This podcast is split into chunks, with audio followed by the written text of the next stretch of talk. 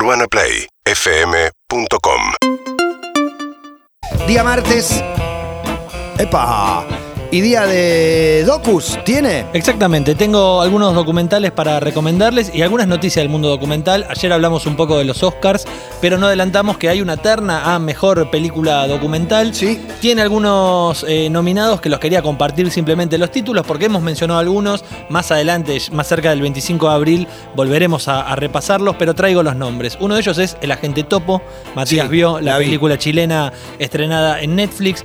Otro de ellos se llama Time. Es un Me gusta que lo pongan en documental directamente. Es un documental. A pesar de que Sí. intente generar el debate de si es ficción o documental, Exacto. Es un documental claramente. Eh, Time es un documental del cual ya hemos hablado sobre una chica que filmó durante muchos años la espera a la vuelta de que su marido regrese de la cárcel, o salga de la cárcel, mejor dicho.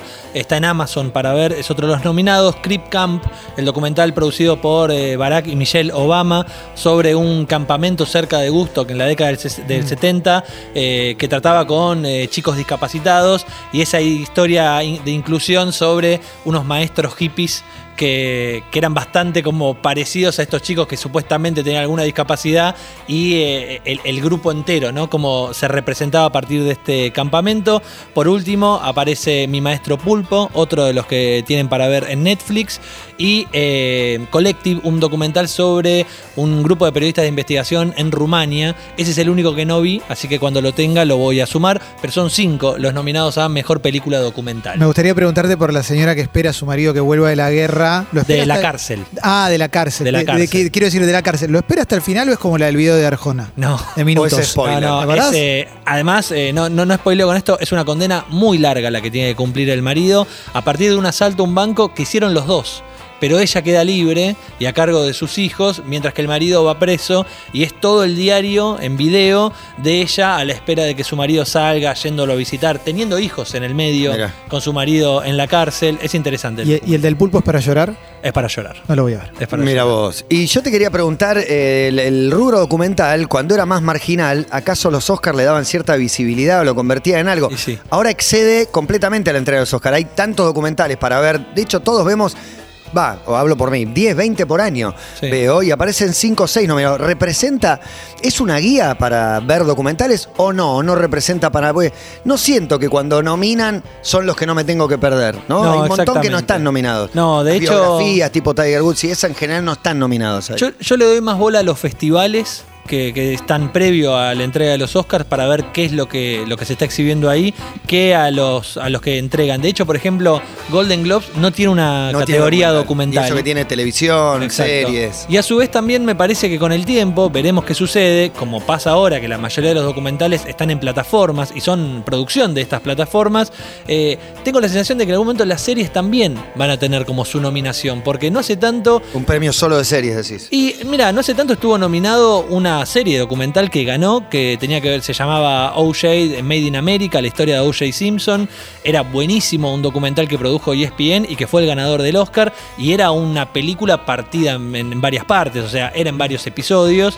Y pienso si de era Last... docu, no ficción. No, docu, docu. Sí, sí, sí. Pero pienso si The Last Dance no podría haber tenido una Pero, nominación. pero por supuesto, Pero el Last fue Dance el es documental maravilloso. del 2020 fue el documental. Bueno, Parece no. que fue el número uno. Quiero pensar que no se lo nomina porque es una serie episódica, porque tiene esta cosa de muchos episodios. No lo sé, la verdad que no lo sé. Hay algunas series documentales que sí las podrías reducir. De las Dance, claramente no. Pero Nevenka, que la recomendaste la semana pasada, son tres episodios, 45 minutos. Podría ser una Podés película. hacerme claramente una película. Me parece que eso es un deseo ya de las plataformas, de los Sí. canales que intentan tener tres domingos de exhibición Mm. y no una película Igual de si hora estoy, si 40. estoy adentro, yo el de Tiger Woods, si me hacías seis capítulos, te veía los También. seis. Pero también, no, no puedo bajar nunca más. Sí. Vamos a hablar de dos recomendaciones que traigo hoy. Uno está en Netflix, el otro está en el cable, lo pueden chequear. Yo lo vi en, en la plataforma de Flow, pero es de A&E. Vamos a arrancar con, justamente con ese, con el de A&E. Se llama Las nueve vidas de Ozzy Osbourne. A mí me interesa mucho el personaje. Por favor, Ozzy. Porque para mí, yo no soy un, un tipo, un experto en Ozzy, mucho menos en el heavy metal, pero yo sé que Ozzy fue parte de, de Black Sabbath y después sé que hizo un reality muy famoso allá por el principio de los 2000 en, en MTV. En el medio, obviamente, hay una historia muy grande y yo la verdad que me la perdí. Entonces, este documental que marca esto de nueve vidas o nueve capítulos dentro de la historia que quiere contar es interesante porque entre esos títulos, obviamente, aparece. El episodio del murciélago, Mm. el episodio de la paloma, un episodio que yo desconocía. Lo desconozco De- yo de- ahora. Estoy, estoy dejando títulos. No, si quieren pero- desarrollamos algún dato. no es spoiler, es histórico Desarrollá eso. murciélago Bueno, paloma. eh, en realidad, parecidos en ellos. realidad esto arranca así. La primera vida de Ozzy Osbourne es una vida en la extrema pobreza. Él nació en Birmingham, una familia sin un mango, sin eh, agua potable, sin inodoro. El tipo se crió en un ambiente muy hostil y desde muy chico fue un, un- un cliché casi, un problemático en la escuela que terminó afanando y terminó preso y el padre lo dejó un mes en cana, no pagó la fianza para que Aprenda. Claro, exactamente. La cosa es que sale de ahí, se empieza a vincular con la música gracias a que le compran el famoso PA, este sistema de micrófono y el sonido necesario, y él pone una publicación en los diarios o en las disquerías diciendo eh, soy cantante y tengo PA, que tener PA era como el guitarrista que te dice tengo el instrumento. o Claro, sea, sí. Bueno, lo encuentran eso tres muchachos que eran Tony Yomi eh, Butler exactamente, eh, que son parte de los Black Sabbath. Y así es como empieza la historia de su banda. Desde el principio de la banda, Ozzy eh, tiene un problema con el alcohol y con las drogas, consume muchísimo alcohol y drogas. Entonces, eso obviamente lo único que le trae es un tren de bardos, un tren de problemas atrás de otros problemas. Un tren loco. Y Black Sabbath decide expulsarlo de la banda, lo saca de la banda. Es ahí donde él conoce a Shannon, la que termina siendo su mujer histórica. Él ya estaba casado, ya tenía hijos, pero conoce a Shannon, que era la hija del representante de Black Sabbath. Y Shannon es quien le dice: Ponete bien, yo voy a ser tu manager. Y empieza lo que es la carrera de Ozzy Osbourne, la carrera solista, ponele, a partir de una sociedad con un guitarrista muy famoso. Ahí hay otra de las vidas de Ozzy, porque ese guitarrista muere en un accidente de avión. Ese avión se estrella sobre una casa a metros de donde Ozzy iba con el micro de gira. Entonces él desde el micro ve cómo muere su amigo guitarrista Tremendo, en el avión que se estrella contra la casa. Pero lo que quería llegar, para no spoilear muchas cosas más, es que en un momento Ozzy, con tanto alcohol y tanta droga encima, tiene que presentarse en los sellos discográficos porque nadie le daba una oportunidad Claro. y Shannon iba tratando de cerrar reuniones. A una de esas reuniones cae con una paloma, abre la puerta, le arranca la cabeza con la boca, tira la paloma y se va.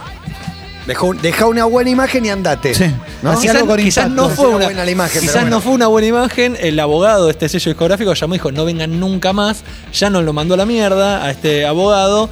Y en ese momento él ya venía de publicar el primer disco solista que era un éxito total. Es el que tiene grandes temas que en un ratito escucharemos. Bueno. La nueva vida de Ozzy lo que tienen son a un Ozzy Osbourne muy viejo, un Ozzy Osbourne enfermo, que empieza a repasar su historia. Y a mí eso ya me compra.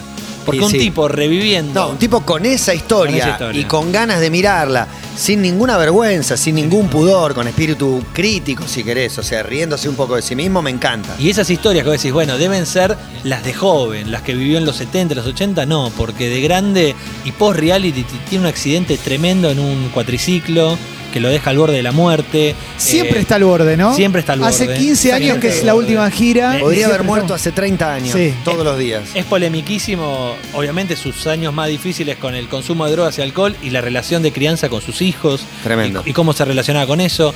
Tiene un intento de homicidio a su mujer, a Shannon, en algún momento, por el cual también va preso.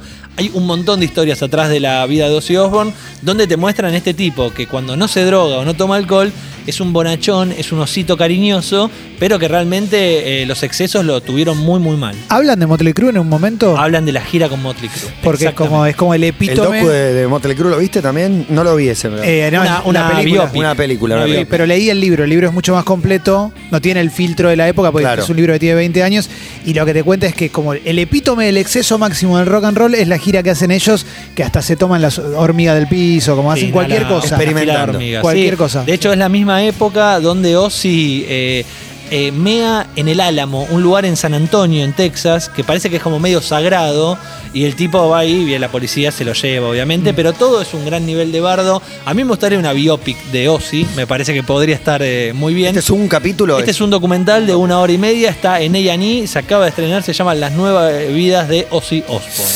Una, esta época no resiste una, una biopic de Ozzy Osbourne. Puede ser, No. puede ser. Sí, ¿por qué no? no? no lo estás promocionando su vida. Explicáselo a quien se vaya a contándolo. quejar después. Bueno, pero se repasa una vida, ¿no? no no, no habría programa de Hitler, ¿qué decirte? O sea, no, obvio, a hay mí me de todo. encantaría, eh, me encantaría, pero. A mí me encanta, la me veo parece y- muy interesante, muy interesante. La película de Motley Crue es muy light en comparación con el libro, por Claro. ejemplo. Claro. Bueno, pasa algo parecido con la película de Queen. ¿No? Sí. Digamos, es una versión bastante edulcorada y, y para toda la familia de la historia de la banda. También está la historia de Ozfest, el festival que empezó Ozzy cuando los grandes festivales lo rechazaban, nadie quería contratarlo y dijeron, ok, vamos a nuestro propio festival y ahí arranca ese famoso festival de heavy metal. Y hay otro docu también. Exacto, que estrenó Netflix hace un par de semanas, me lo había recomendado Clemen en su momento y no lo había visto, se llama Made You Look. Es un documental sobre el arte de las falsificaciones en el arte. A punto de verlo y siempre lo dejo. Es muy bueno, la verdad Está que bueno. me gustó muchísimo. Vamos a contar rápidamente eh, el comienzo de esta historia. Acá hay una mujer que trabaja en una galería de arte muy famosa de Nueva York y recibe la visita de otra mujer que le dice, tengo unos cuadros muy importantes del pintor Rothko. Rothko fue un pintor, eh, ahora se me fue el... Pintado cuadrados. El género, sí, Sí, líneas el género. Pero lo que quería decir es que- de colores. Sobre finales de ¿Qué la década del decir? 90 y principio del 2000, ese género eh, fue como explotó. Era la moda, era tener un Rothko, era, era tener un cuadro de él. Entonces, en un momento, esta mujer recibe estos cuadros, los va a chequear y cuando la que entrega los cuadros eh, le empieza a contar la historia, no le puede dar mucho detalle de, de dónde vienen esos cuadros y cuál es la historia desde que el pintor lo- los hizo hasta que llegan hoy a, la- a las manos de esta galerista. La cuestión es que a partir de ahí ella tiene que investigar efectivamente si se trata de una obra real o de una falsificación.